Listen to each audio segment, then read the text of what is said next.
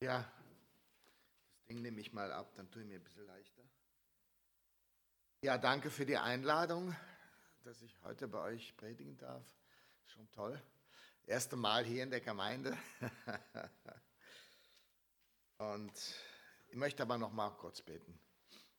Vater, ich danke dir, dass du da bist und dass du ein wunderbarer Gott bist. Ich danke dir, Vater im Himmel, dass du uns lehrst über das, wer du wirklich bist, Vater im Himmel. Und wir wollen das wissen, wer du bist und wie du handelst mit uns. Vater im Himmel, und ich bete, Herr, dass der Geist Gottes uns jetzt ein Stück näher hineinbringt in das, was, wer du bist und was du bist. Und dass du unsere Herzen aufmachst und dass wir es im Herzen erkennen, wer du wirklich bist, Vater im Himmel. Wir geben dir alle Ehre an diesem Morgen, Herr Jesus, und gepriesen sei dein heiliger Name. Amen. Ja, also der, der Frank hat mir jetzt schon ein bisschen was vorweggenommen, obwohl das nicht abgesprochen war. Geht das so mit dem, mit dem Gerät hier? Also ich habe dann auch so äh, ein bisschen angefangen, so mit Adam und, und dem Vater, der Adam, der da im Paradies war und alles war Paletti, alles war okay zwischen dem Vater und dem Sohn Adam. Äh, ja, und sie hatten eine super Beziehung und, und der Vater geht zum Adam und sagt, hey Adam, äh, das, ist, das ist das Tier, wie würdest du dazu sagen zu diesem Tier? Ja, und der Adam sagt, ja, ich sag da Elefant dazu und der Vater sagt, ja, passt. Ja, wenn du sagst, Elefant ist Elefant, keine Frage. Ja, ich überlasse dir die Verantwortung. Ja, und es freut mich, wenn du teilhast an dem, was ich geschaffen hat, habe. Ja, das ist exzellent. Und wir beide machen das zusammen. Ja, du und ich, Vater und Sohn, Adam und Sohn. Ja, äh, Vater und Sohn, Vater und Adam. Ja, und, und dann wissen wir, also da ist, da ist eine leidenschaftliche Liebe zwischen dem Vater und dem Sohn. Der Vater liebt den Sohn, er liebt den Adam mit Leidenschaft. Ja, nicht nur, ja, jetzt habe ich dich gemacht und äh, ein bisschen lieb habe ich dich auch vielleicht, ja, schauen wir mal, was wir machen können oder so. Ja, sondern da ist eine wirkliche Liebe zwischen Vater und Sohn. Und ich denke, jeder, der irgendwie Kinder hat, äh, und seine Kinder liebt, der weiß, wovon ich rede. Ja, und er bezieht den Sohn in sein Denken mit hinein, in seine, in, in seine Schöpfung bezieht er ihn mit ein. Weil Gott ist nicht einer, der einfach nur da steht und sagt, so, jetzt habe ich das gemacht und jetzt schau mal zu, wie du damit klarkommst. Ja, oder, äh, also das und das kann ich dir verraten, aber das und das sage ich dir nicht. Das geht dich nichts an. Das ist nur meine Sache. Ja, so ist Gott nicht. Gott lässt seine Kinder gerne teilhaben an seinem Leben, an seinen Gedanken, weil er ist ein guter Vater. Und wir lesen im, im, äh, äh, im Epheserbrief, ja, dass Gott der Vater aller Vaterschaft ist. Er ist der Urvater, er ist der Vater schlechthin und er ist der beste Vater, den es überhaupt gibt. Und das müssen wir erstmal, das gilt auch für uns, das gilt nicht nur damals für den Adam, sondern das gilt auch für uns heute. Ganz klar wieder. Ja, und das, das müssen wir irgendwo so verstehen. Ja, Gott redet. Gott will reden mit uns. Er will sich mitteilen mit uns. Und er will sogar seine Geheimnisse mit uns mitteilen. Und, und das ist, ja, das ist also Vaterschaft. Das ist Vaterschaft. Ein Vater, der sich mitteilen will und der Leidenschaft hat, auch für seine Kinder. Ja, ich hab die ja auch. Ich liebe dich ja. Aha, du liebst mich. Ja, wann hast du mir das denn mal gesagt? Ja, vor 30 Jahren, als wir geheiratet haben, habe dir gesagt, dass ich dich liebe. Meine, hast du das vergessen? Ja, und, äh, oder als ich dich gezeugt habe, habe ich dir gesagt, ich liebe dich oder so. Nein, nein, äh, das ist ein immer fortwährendes Geschehen. Ich liebe dich. Ja, ich liebe dich. Ich bin begeistert von dir. So ist Gott. Ja, er ist begeistert von dir. Er liebt dich. Er ist begeistert von dir. Ja, das ist, das ist erstmal, das müssen wir verstehen. Und dann ist, äh, erleben wir natürlich dann die, diese Misere mit Adam und Eva, wo sie, wo sie dann sagen, naja, ob das wirklich alles so stimmt, ja, ob das wirklich alles so stimmt, was der da sagt. Ja, vielleicht hat er uns ja wirklich nicht ganz die Wahrheit gesagt, der liebe Gott. Ja, da kommt der, der Teufel, die Schlange und sagt, ja, denk mal drüber nach, denk mal drüber nach. Dieser Gott ist nicht wirklich gut. Ja, was der so äh, dir kommuniziert hat, das stimmt eigentlich gar nicht so wirklich genau. Der will euch etwas vorenthalten. Ja, und das, und das ist das, was der Teufel heute auch immer noch macht. Er, er versucht uns klarzumachen, dass Gott doch nicht so gut ist. Besonders dann, wenn es dir mal nicht so gut geht. Ja, dann kommt der Teufel und sagt, siehst du, dein Gott ist doch nicht so gut, wie du gedacht hast. Ja, und dann kommen die Zweifel und der Unglaube und das alles. Ja, und wir wissen dann, wie, wie dann äh, der, der, der Adam in, diese, in diesen ganzen Mist hineingefallen ist und dann das Reich Gottes verlassen musste, das Paradies verlassen musste. Ja, aber Gott sagt nicht, so, dann, dann sind sie halt weg. Was soll's, was interessiert mich das? Ich habe ihnen ja gesagt, sie sollten gehorsam sein. Ja, jetzt waren sie nicht gehorsam, jetzt sind sie weg. Ja, und ja, schauen wir mal. Interessiert mich ja auch nicht mehr. Ja, wenn sie das nicht tun, was ich sage, dann sollen sie sehen, was sie davon haben. Ja, aber so ist Gott nicht. Gott macht sofort einen Plan.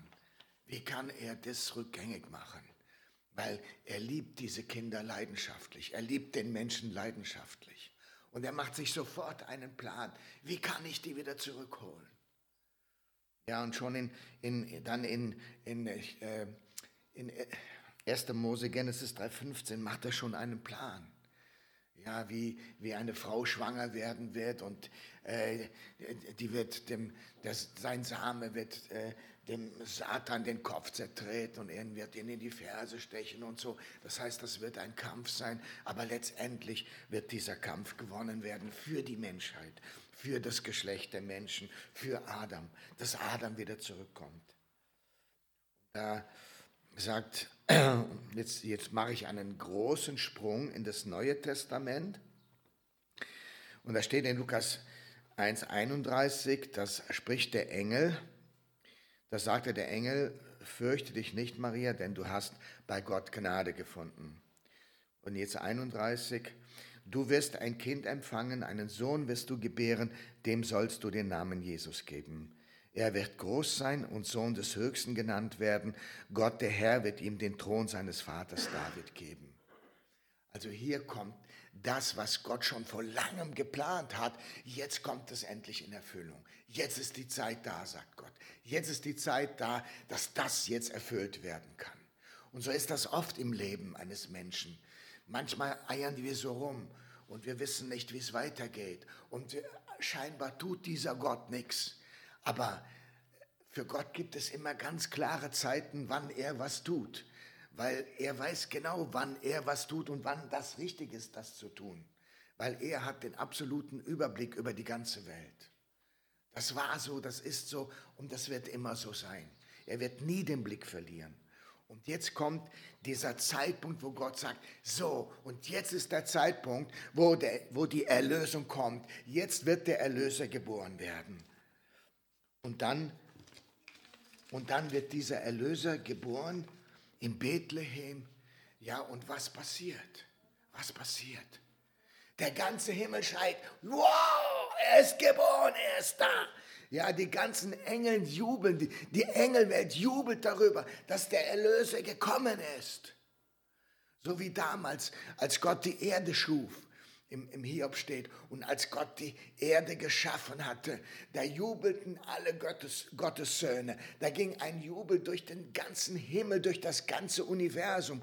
Ging ein Jubel durch, ja, er ist da. Ja, die Welt ist gegründet. Boah, jetzt geht was weiter. Und als Jesus kam, ja, da ging ein Jubel durch die ganze, durch das ganze Firmament, durch das ganze Universum, ging ein Jubel durch. Wow, der Erlöser ist da. Er ist da. Boah, die Errettung ist da. Die Errettung der Menschen ist da. Die Errettung von Adam ist da. Und der Vater jubelte mit, der, mit dem ganzen Universum. Ja, das ist nicht so, oh ja, ja, schön, dass es jetzt auch da ist. Ja. Hast du noch einen Apfelstrudel für mich? Ja, oder so. Ja, so war das nicht, Freunde. Ja, da war ein Jubel, da war ein Jubel, der ging durch das ganze Universum. Das müssen wir mal verstehen. Gott ist ein Gott des Jubels. Gott ist ein Gott, der sich freuen kann. Gott ist ein Gott, der singen kann, der jubeln kann, der schreien kann. Das kann er alles. Und er ist nicht zu ängstlich dafür, auch zu jubeln.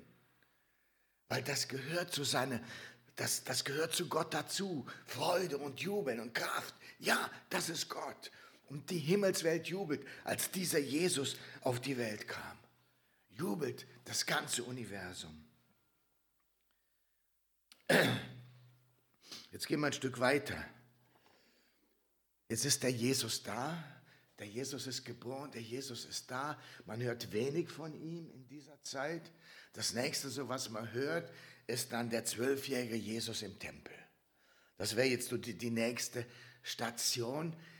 Und jetzt kommt das so, jetzt kommt das so durch, jetzt bricht das so durch. Jesus und der Vater. Wie, wie ist das mit Jesus und dem Vater? Und da lese ich jetzt mal einen Text aus Lukas 2, 46, 50, der Zwölfjährige im Tempel.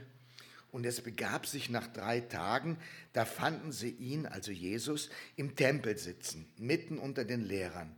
Wer ihnen zuhörte und sie fragte, und sie fragte, und alle, die ihm zuhörten, verwunderten sich über seinen Verstand und seine Antworten. Und als sie ihn sahen, entsetzten sie sich. Und seine Mutter sprach zu ihm, Mein Kind, warum hast du uns das angetan? Und er sprach zu ihnen, warum habt ihr mich gesucht? Wusstet ihr nicht, dass ich in dem sein muss, was meines Vaters ist?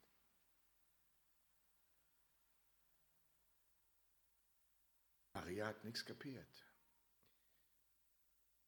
Der zwölfjährige Jude hat auf seinem 13. Geburtstag, wenn er vom 12. ins 13. Jahr geht, da hat er seine Bar Mitzwa.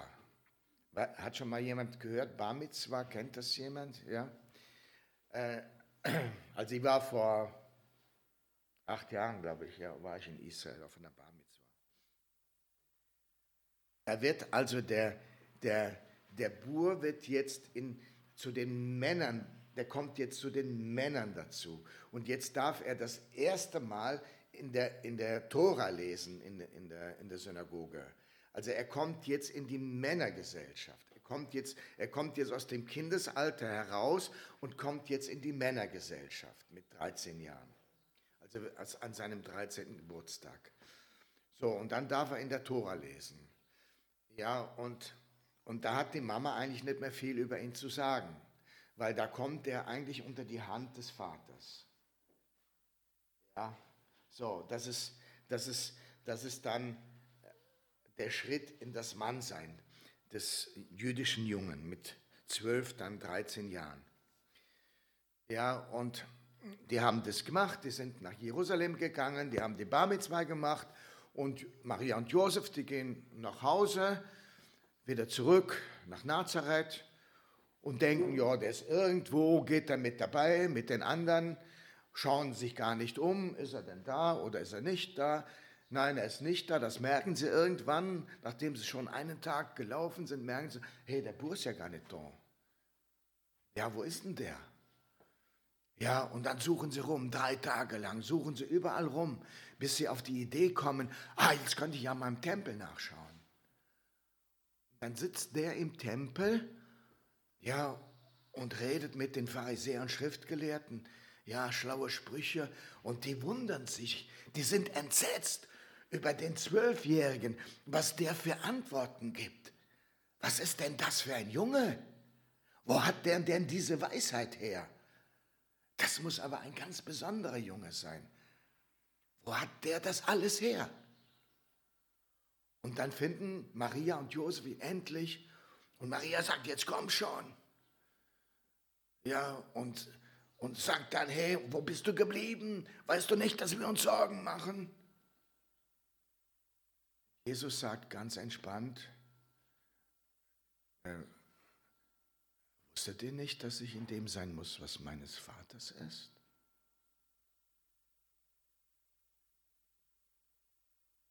Und hier deklariert Jesus sich das erste Mal ganz klar als der Sohn des Vaters im Himmel.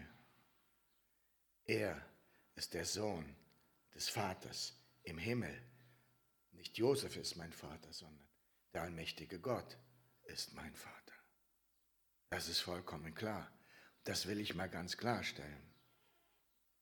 Dann steht da aber, Maria und Josef, sie verstanden nicht, was er meinte. Die haben das nicht überrissen. Die, haben nie, die Maria hat nichts überrissen. Die hat erst dann was überrissen, wenn man das nachschaut. Nach dem Tod Jesu und nach der Auferstehung, da hat sie es erst überrissen. Vorher hat sie überhaupt nicht überrissen, wer dieser Jesus wirklich war.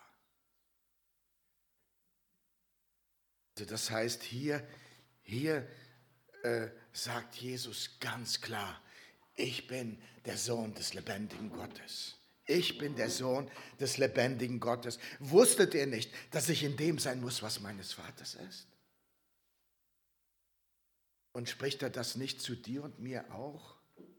Ist er nicht dein Vater? Bist du nicht seine Tochter? Bist du nicht sein Sohn?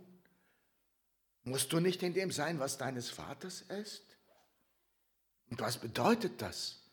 Was bedeutet es, dort zu sein, wo dein Vater ist.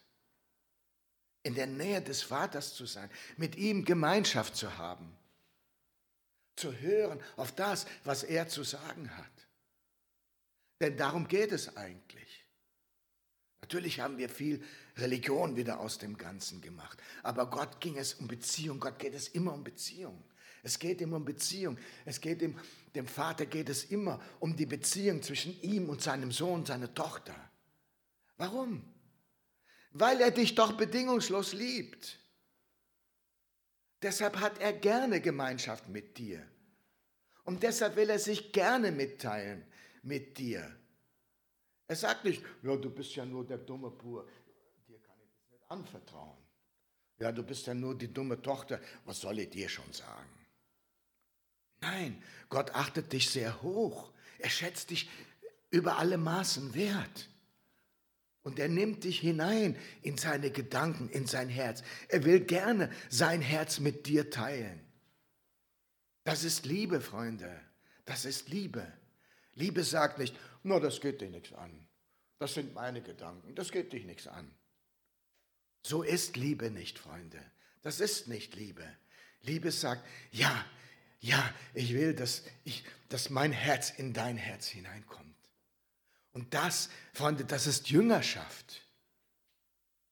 Ja, ich kann, ich kann Christ sein, ohne dass ich jünger bin. Ich kann Christ sein, ja, da bin ich ein bisschen wiedergeboren und ich habe erfahren, dass wenn ich sterbe, nicht in den Himmel gehe. Aber die Gedanken, die Gedanken Jesu zu kennen, das ist was anderes. So zu werden wie er, das ist was anderes, das ist Jüngerschaft. Ja, ich, ich habe mal Mechaniker ausgebildet von meiner christlichen Zeit. Ja, und ich wollte, dass meine Jungs so werden wie ich. Also, also zumindest in der, in der Mechanik. Ja, dass sie, dass sie das lernen, wie, man, wie ein Motor funktioniert und wie man den auseinanderbaut und wieder zusammenbaut und dass der dann auch funktioniert und, und dass, dass sie eine gute Prüfung machen. Das war in meinem Herzen. Und da ging es nicht um mich, sondern da ging es um die Burschen, dass die was lernen. Und manche waren gut und manche waren nicht so gut. Aber mir ging es darum, dass, dass sie mir in dem nachfolgen, dass, dass ich alles Wissen, was, was mir gehört, ich ihnen mitteilen kann, damit sie so werden wie ich in, de, in dem Bereich. Das war mein Herz. Und ich glaube, dass es das Herz Gottes ist, dass wir genauso werden wie er. Dass wir genau all das genau erfahren und das im Herzen haben, was er im Herzen hat. Liebe, Barmherzigkeit, Gnade, Verständnis, Hingabe. Dass wir das ausleben, was in seinem Herzen ist. Und dafür müssen wir ihn kennenlernen. Dafür müssen wir verstehen, wie er ist. Und, und Jesus, er, er verstand den Vater. Und er sagte, ich tue alle Zeit das, was ich den Vater tun sehe. Es ist mir eine Freude, den Willen meines Vaters zu tun. Das ist mein Leben, den Willen meines Vaters zu tun. Und das war seine Leidenschaft. Das war seine Leidenschaft, denn das zu tun, was der Vater wollte. Und der Vater, und der Vater schreit hinaus in diese Welt, als Jesus sich taufen lässt. Da schreit Jesus in, äh, oder der Vater, äh, ne, ich fange anders an. Als Jesus wieder, als Johannes wieder einmal viele Menschen taufte, kam auch Jesus und ließ sich taufen. Während er betete, öffnete sich der Himmel und der Heilige Geist kam wie eine Taube sichtbar auf ihn herab. Gleichzeitig sprach eine Stimme vom Himmel, du bist mein geliebter Sohn, an dem mein Herz meine Freude hat. Boah. Also da, da sagt, da bekennt sich der Vater ganz klar zu seinem Sohn vor dieser Welt und sagt, das ist mein geliebter Sohn. An dem habe ich Freude. Der macht mir Freude. Wenn ich ihn ansehe, jubelt mein Herz. Versteht ihr? Der Vater kann nicht an sich halten, als der Jesus sich demütigt und sagt, ja, ich demütige mich. Ich demütige mich wie ein Mensch. Ich demütige mich wie ein Mensch, wie ein sündiger Mensch, demütige ich mich. Und ich, und ich stelle mich neben den Menschen. Ich stelle mich nicht über den Menschen, sondern ich stelle mich neben den Menschen. Denn ich bin gekommen, den Menschen zu dienen. Und ich stelle mich daneben. Ich stelle mich neben den anderen Täufling da und will auch getauft werden. Und der Vater sieht, wie sich der Sohn demütigt. Und Demut, wenn sich ein Mensch demütigt, dann jubelt der Himmel. Und dann kann der Himmel nicht an sich halten. Der Himmel kann nicht kalt bleiben, wenn sowas passiert. Wenn der Sohn Gottes sich gleich macht mit dem Menschen, dann kann der Himmel nicht einfach still bleiben und sagen, haben wir noch Apfelstrudel? Ja, das geht nicht, Freunde. Das geht nicht. Versteht ihr? Und, und der Vater schreit aus dem Himmel heraus, das ist mein geliebter Sohn. Schaut ihn euch an. Das ist mein geliebter Sohn. Und wenn, wenn, wenn ein Mensch sich demütigt, steht im Wort Gottes, dann jubelt der Himmel.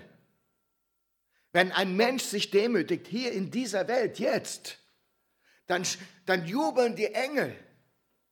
Also anscheinend ist es normal, dass man im Himmel jubelt. Haben wir schon mal gejubelt in der Gemeinde? Naja, mal langsam. Also man könnte ja zu viel Gefühle reintun. Das wollen wir so nicht. Also das heißt, der Himmel jubelt. Und das ist normal. Dass der Himmel jubelt, das ist normal. Vielleicht passt das nicht in unsere religiöse Struktur, aber, aber der Himmel jubelt. Der Himmel jubelt.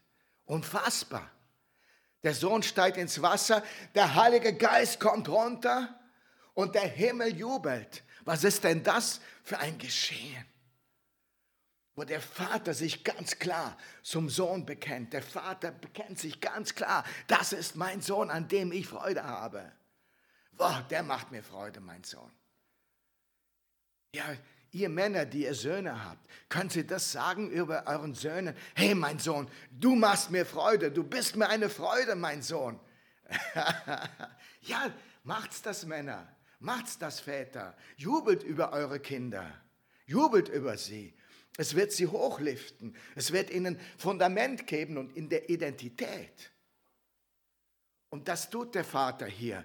Er, er gibt Jesus Identität und bestätigt Jesus und sagt, ja, ja, du bist mein Sohn. Wow, auf dich bin ich stolz. Du bist mein Sohn. Gehen noch einen Schritt weiter. Könnt ihr noch? Ja? Passt das noch? Also ich, rede normalerweise ein bisschen südamerikanisch, weil ich mehr in der Richtung gepredigt habe. Gestern hat mich noch der Stefan angerufen hat, und ich habe ihm versprochen, dass ich mich ein bisschen auf die Österreicher einstelle. Also ich hoffe, mir gelingt, mir gelingt das. Okay, gehen wir weiter. Die Leidenschaft Jesu. Johannes 2, 13 bis 17, Tempelaustreibung. Wow, wow, wow, wow, wow die Leidenschaft Jesu für den Vater und für das Reich Gottes. Und das Passafest der Juden war nahe. Und Jesus zog nach Jerusalem hinauf. In, Im Tempel fand, fand er die Verkäufer von Rindern, Schafen und Tauben und die Geldwechsler, die dort saßen. Er, also Jesus, machte eine Geisel aus Stricken und trieb sie alle aus dem Tempel hinaus, dazu die Schafe und Rinder. Das Geld der Wechsler schüttete er aus und ihre Tische stieß er um. Zu den Taubenhändlern sagte er, schafft das weg hier, macht das Haus meines Vaters nicht zu einer Markthalle. Seine Jünger erinnerten sich an das Wort der Schrift, der Eifer für dein Haus verzehrt mich. Der Eifer um dein Haus verzehrt mich.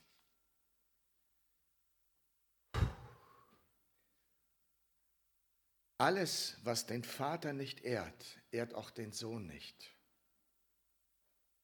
Und der, und der Sohn macht sich immer eins mit dem Vater. Und wenn Dinge passieren, die den Vater nicht ehren oder ihn sogar verehren,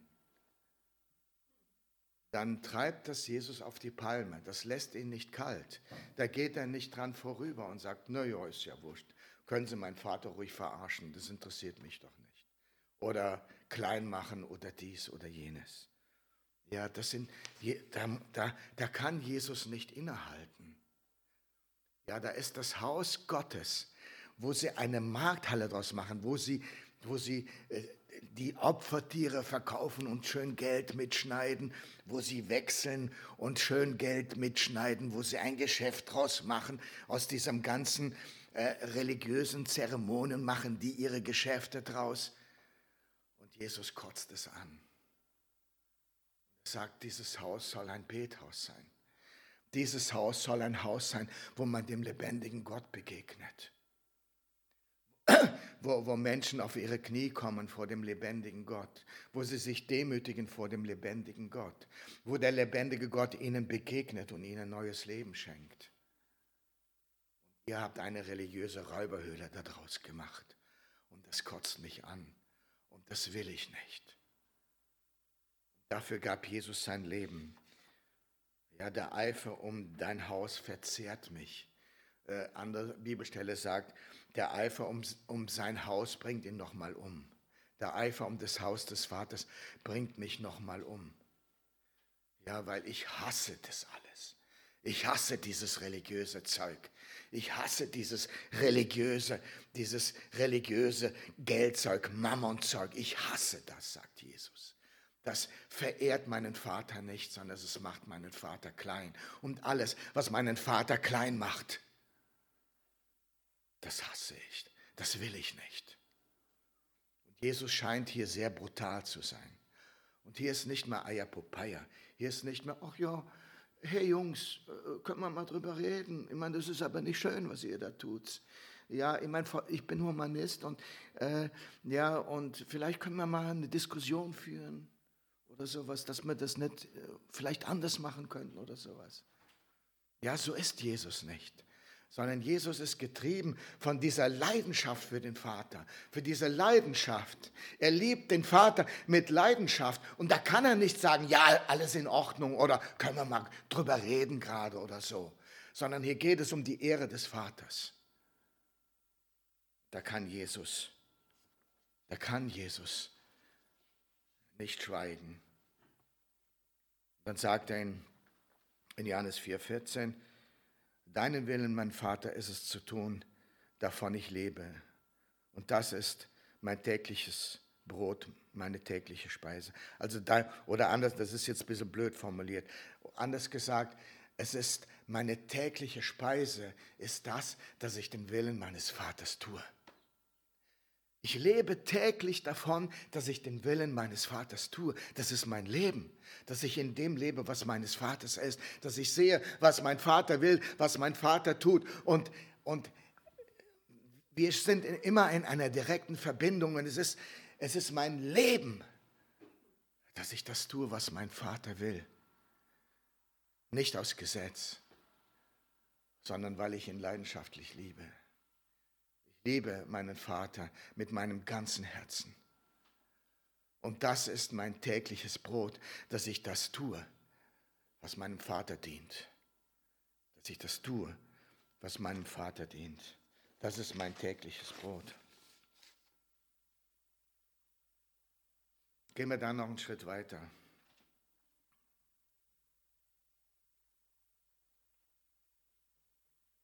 Und der Vater in, in, in dieser Leidenschaft, in dieser Leidenschaft vertraut der Vater Jesus das Werk der Erlösung an. Vertraut Jesus das Werk der Erlösung an.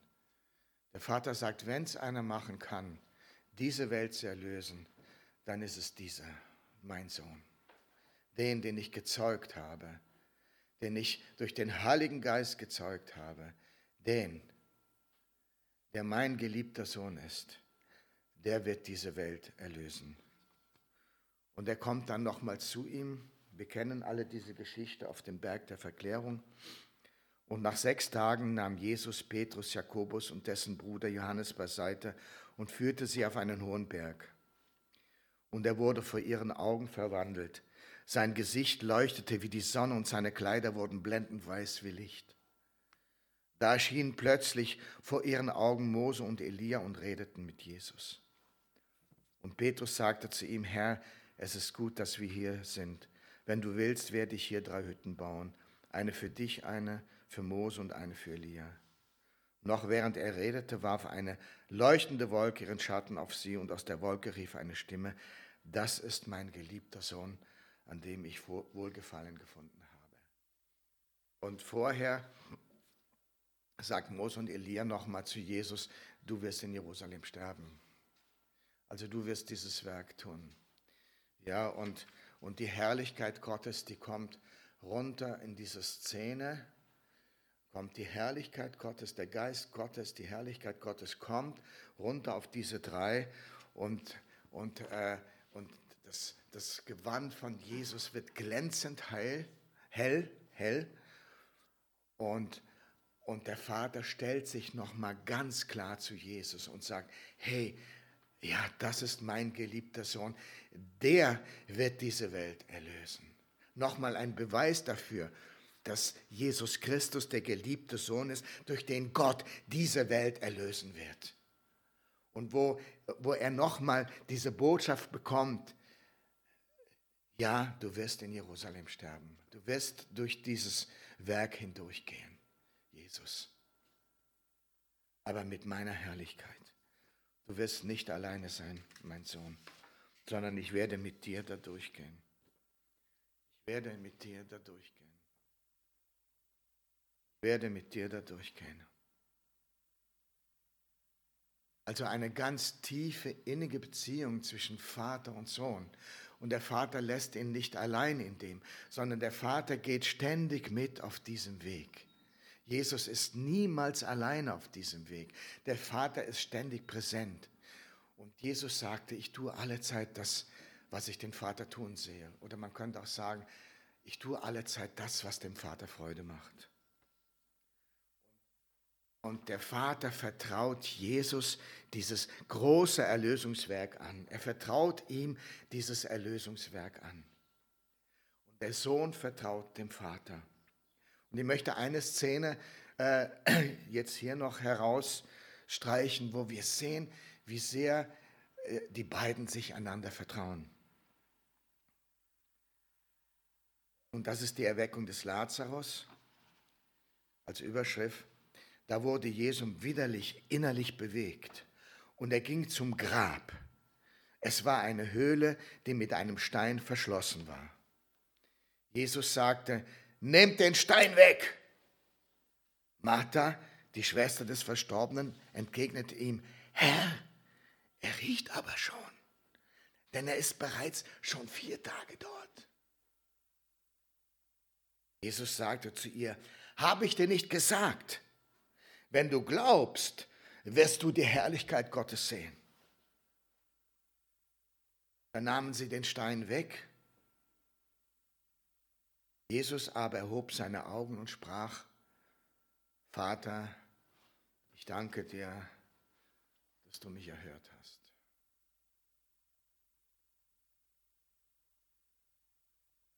Jesus, er weiß ganz genau, was er tut. Er weint nicht wegen dem Lazarus, weil der Lazarus tot ist. Ja, das war Blödsinn. Jesus weiß ganz genau, dass der in zwei Tagen wieder äh, in zwei Minuten wieder lebendig da steht, weil er wusste, er wusste, dass der Lazarus zum, zum Leben kommen würde. Das war ihm vollkommen klar. Er weinte wegen des Unglaubens. Jesus hatte so viel Zeit mit seinen Freunden verbracht und hatte ihnen so viel, hatte sie so viel gelehrt. Und sie hatten es immer noch nicht. Das macht Jesus wahnsinnig traurig, weil die hatten nichts kapiert. Er wusste ja, dass er krank war. Warum bist du nicht früher gekommen? Dann wäre mein Bruder nicht gestorben. Und er kommt viel zu spät. Und wir denken auch immer, ah, der Gott kommt viel zu spät. Warum kommt er jetzt erst? Der hätte viel früher kommen können. Dann wäre mein Sohn nicht gestorben. Dann wäre mein Bruder nicht gestorben. Mein Bruder. Wenn du früher gekommen wärst.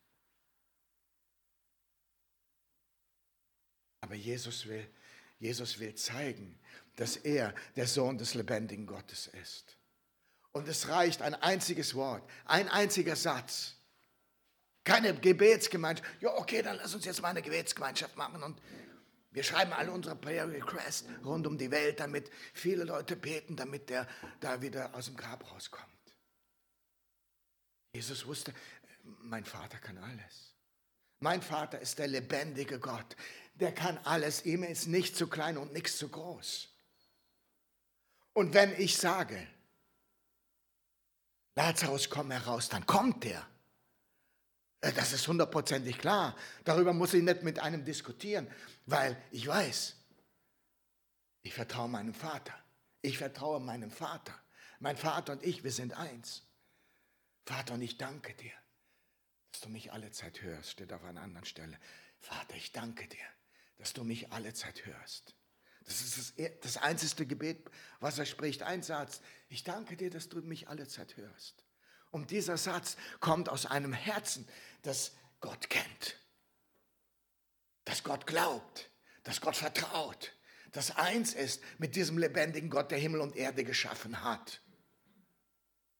Und dieser Gott, der Himmel und Erde geschaffen hat, der kann aus einem toten Menschen, der schon vier Tage tot ist, einen lebendigen machen und auch der schon 100 Jahre tot ist.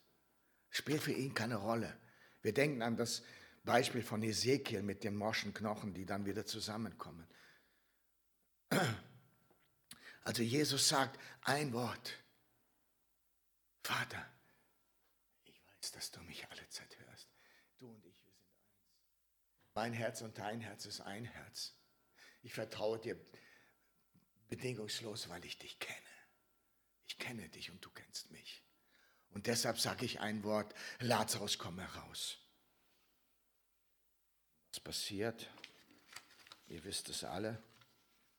Der kommt raus.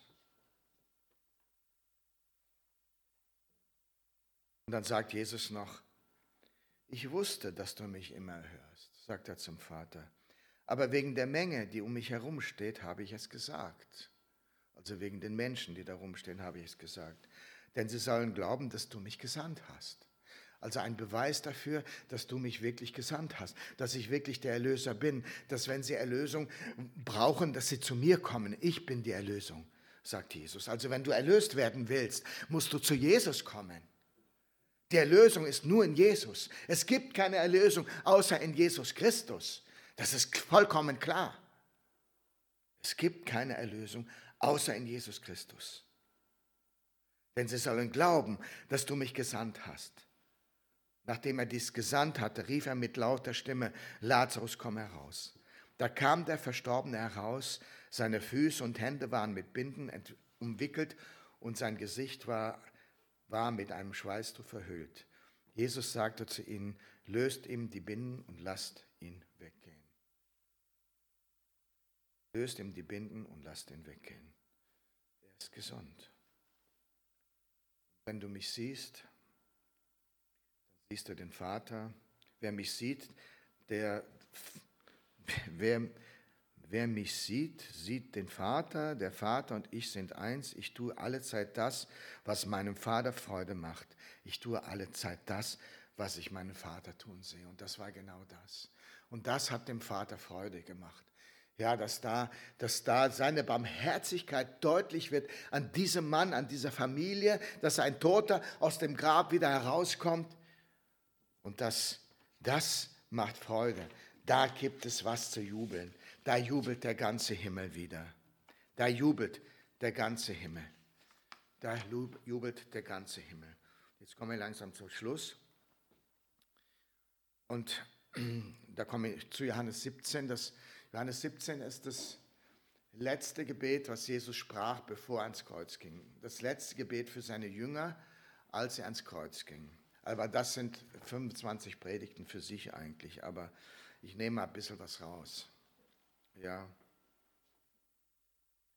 Und Jesus sprach, er hob seine Augen zum Himmel und sprach, Vater, die Stunde ist da, verherrliche deinen Sohn, damit der Sohn dich.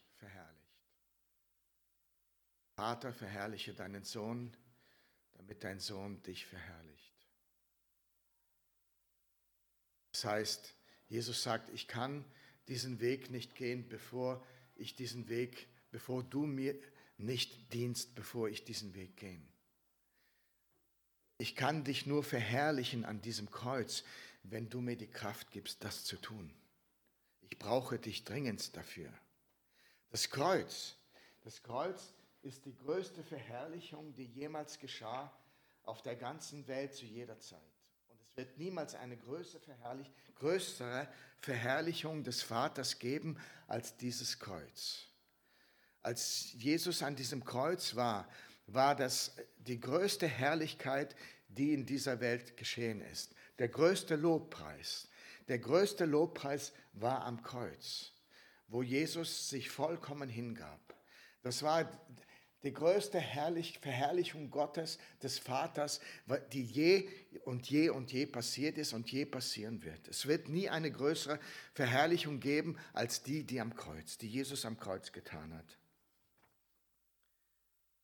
Und Jesus sagt, Vater, jetzt brauche ich dich.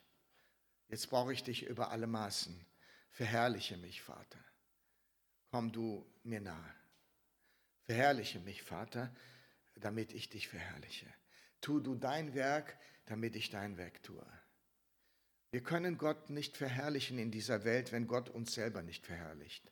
Wir können religiös was machen, aber, aber wenn wir Gott verherrlichen wollen, und wenn, vielleicht in so einer lapidaren Predigt vielleicht, dann brauche ich den Heiligen Geist. Dann brauche ich, dass der Herr mir dient, dass der Herr seine Gedanken in meine hineinbringt und dass ich aus dem Geist heraus ja in eure Herzen hineinreden kann. Und ihr braucht auch, dass der Herr euch dient, dass er eure Herzen vorbereitet.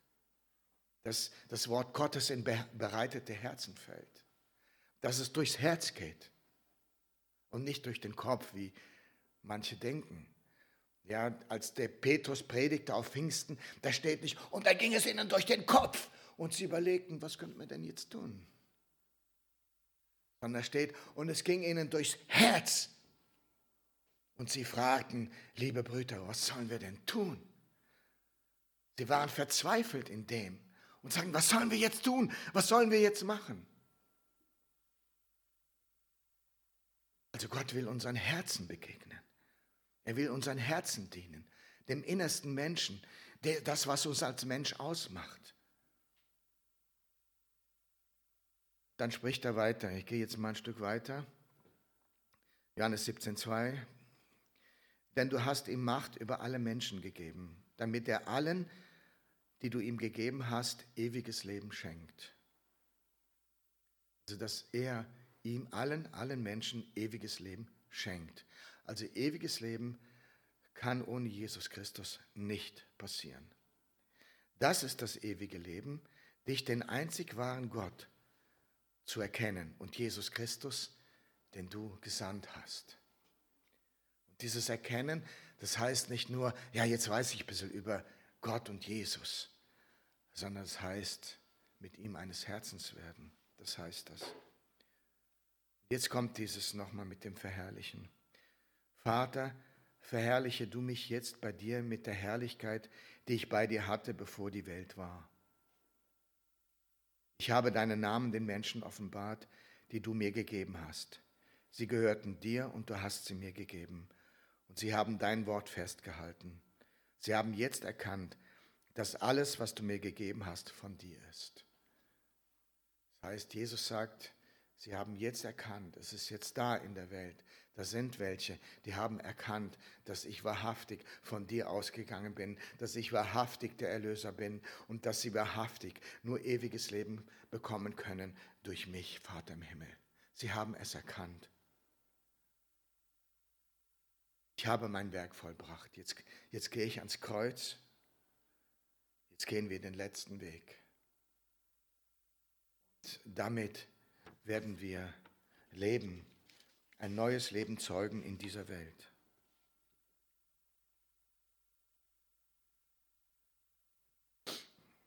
Die Liebe des Vaters zu Jesus und seinen Kindern. Und ich habe ihnen die Herrlichkeit gegeben, die du mir gegeben hast, damit sie eins seien, wie wir eins sind. Ich in ihnen und du in mir, damit sie vollkommen eins werden und die Welt erkennt, dass du mich gesandt hast und sie geliebt hast, wie du mich geliebt hast. Das sagt Jesus zu, seinen, zu denen, die an ihn glauben. Und ich habe ihnen die Herrlichkeit gegeben, die du mir gegeben hast. Ich habe ihnen die Herrlichkeit gegeben, die du mir gegeben hast, damit sie eins werden, wie wir eins sind. Also, dass die Christen, die Glaubenden, die an Jesus glauben, eins werden, genauso wie Vater und Sohn eins ist. Das ist unsere Berufung, das ist die Berufung der Jünger Jesu. Ich habe ihnen diese Herrlichkeit gegeben. Habe ich diese Herrlichkeit? Bin ich eins mit anderen? Und ich ihnen und du mit mir, damit sie vollkommen eins werden, damit sie vollkommen eins werden und die Welt erkennt, dass du mich gesandt hast und sie geliebt hast, wie du mich geliebt hast. Dass sie erkennen, dass du sie geliebt hast, wie du mich geliebt hast. Verstehst du das? Der Vater liebt den Sohn bedingungslos. Er liebt ihn bedingungslos. Er spricht Worte aus über ihn, aus dem Himmel heraus auf diese Erde. Du bist mein geliebter Sohn, an dem ich wohlgefallen habe. Und jetzt sagt er zu dir und zu mir, du bist mein geliebter Sohn, du bist meine geliebte Tochter, an der ich wohlgefallen habe. Und ich liebe dich genauso, wie ich meinen Sohn Jesus liebe. Das ist hammermäßig, oder? Meine, wenn man sich da mal drüber, wenn man da mal drüber nachdenkt, das ist das hammermäßig. Ja, und ich denke, also für mich persönlich muss ich sagen, oh, oh, ja, da fehlt mir noch ein bisschen das wirklich in meinem Herzen zu verstehen. Ja, aber wir können weiterarbeiten daran. Noch eins. Jesus hat sich vollkommen hingegeben. Die Voraussetzung von Jesus war, dass er sich vollkommen hingibt. Erinnert euch an die Taufe. Jesus, Jesus macht die Mikwe im, im, im jüdischen. Die Taufe, die Reinigung, obwohl er sie gar nicht nötig hätte, aber er setzt sich mit den Menschen gleich dort. Er setzt sich dort mit den Menschen gleich. Und er gibt sich selber als ein lebendiges Opfer dar. Und jetzt fordert uns der, der Paulus fordert uns heraus in Römer 12, Vers 1 und 2, sagt er, äh, so gebt nun, so ermahne ich nun euch in der Barmherzigkeit Gottes, so gebt eure Leibe als ein lebendiges Opfer, wohlgefälliges Opfer Gott hin, welches der wahre Gottesdienst ist, und stellt euch nicht dieser Welt gleich, sondern werdet verwandelt in eurem Denken, bla bla bla und so weiter. Die meisten kennen das. Aber die meisten Christen, die nehmen immer nur den zweiten Vers. Ja, werdet verwandelt in euren Denken. Ja, das will jeder. Verwandelt werden in euren Denken. Und vor, vor zwei, drei Jahren bin ich drauf gekommen, äh, dass das, dass das eigentlich im, im Passiv steht, der zweite Vers, und der erste im Aktiv. Also so, so ermahne ich nun durch die Barmherzigkeit Gottes eure Leiber als wohlgefälliges Opfer hinzugeben, welches der wirkliche und wahre Gottesdienst ist. Ja, dann habe ich angefangen, das zu beten und da hatte ich Angst davor, weil das sind so Gebete, die Gott tatsächlich erhört. Ja, Es ist immer gefährlich, solche Gebete zu beten, weil Gott die dann erhört. Ja, und dann hört sich das sehr schwer an. Und äh, bis ich mal drauf gekommen bin, Gott ist gut. Also wenn ich nicht glaube, dass Gott gut ist, dann ist dieses Gebet fast ermordend für mich.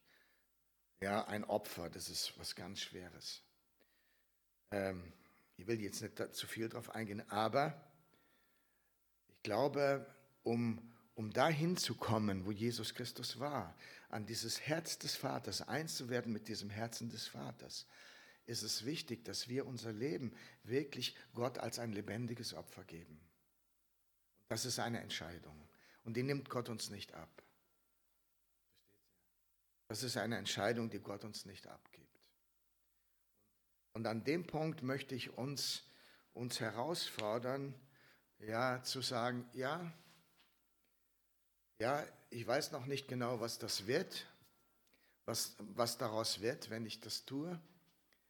Ja, aber ich will das tun. Und ich möchte euch herausfordern, jetzt nach südamerikanischer Manier, weil die sagen immer, wer das will, soll aufstehen. aber da geht es wirklich nur darum, wer das will, weil Gott kennt unsere Herzen. Gott kennt unsere Herzen. Und da geht es nicht darum, und das machen wir nicht vor Menschen. Und hier geht es nicht um menschliche Beziehungen oder um irgendwas anderes, sondern hier geht es um eine intime Beziehung zwischen dir und dem Vater. Und wenn du sagst, ja, das will ich. Ich will das, was Jesus auch hatte. Ich will ein Jünger Jesus sein. Ich will Jesus nachfolgen mit meinem ganzen Herzen. Und Jesus ist die Nummer eins in meinem Leben. Und der Vater und ich und wir, wir wollen eins sein. Dann möchte ich herausfordern. Ich möchte noch ein Gebet sprechen zum Abschluss jetzt. Und ähm, gerade in der Richtung, das, was ich so die letzten zwei, zwei Jahre immer wieder geredet habe, das möchte ich jetzt allgemein, das möchte ich jetzt öffentlich sagen. Und wenn irgendjemand denkt, ja, da möchte ich mich gerne einklinken. Da kannst du einfach nur aufstehen. Ja, da kannst du einfach nur aufstehen, so nach dem Motto, ja, ich bekenne das jetzt, ich bekenne das vor Gott, dass ich mich damit eins mache. Und wenn du das nicht willst, dann mach das nicht. Ja, äh, du musst es auch nicht wegen den Menschen tun, sondern es ist etwas, was ich vor Gott tue und wo ich sage, ja, ich will, ich will mein Leben wirklich, so wie Jesus meinem Vater anvertrauen, hundertprozentig und ganz. Und ich gebe mein Leben als lebendiges Opfer hin. Warum? Weil ich weiß, dass Gott gut ist. Ich weiß, dass er gut ist. Und wenn ich ihm mein Leben gebe, macht er das Beste draus. Ja, wenn ich mein Auto kaputt habe und ich bringe es in die beste Werkstatt, dann wird der, dann wird der Mechaniker das Beste draus machen aus meinem Auto, weil ich ihm vertraue. Und wenn ich ihm vertraue, wenn ich dem Vater vertraue, kann ich ihm mein Leben bedingungslos anvertrauen. Weil er, ich weiß, er macht das Beste draus. Das ist Vertrauen. Und wenn du sagst, ja, das Vertrauen habe ich, was will ich tun? Ich will dieses Gebet mitbeten. Mach das. Dann steh einfach auf. Oder heb deine Hand oder mach irgendwas. Du musst es aber nicht tun. Bitte nicht meinetwegen. Bitte nicht meinetwegen. Du stehst vor Jesus. Du stehst nur vor Jesus und vor dem Vater.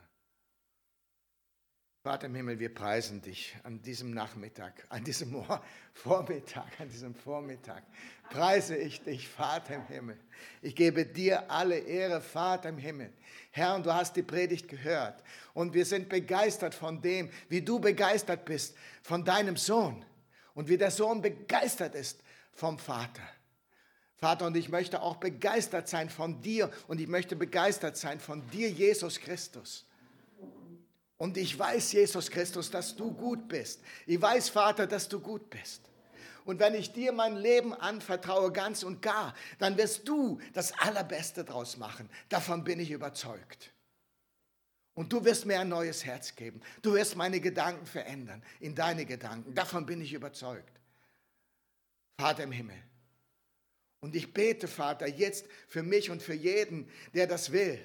Ja, ich gebe mein Leben als lebendiges Opfer da. Mein Leben ist ein lebendiges Opfer an den lebendigen Gott. Das ist der wahre Gottesdienst. Und das will ich, Vater im Himmel. Und dafür gebe ich dir alle Ehre. Vater, ich bete, Herr, dass du mein Gebet erhörst und du hast es erhört. Und ich danke dir, dass du ein guter Vater bist. Und ich gebe dir in allem die Ehre. Und wir sagen, gelobt sei der Name des Herrn, Jesus Christus. Amen. Jetzt bin ich fertig.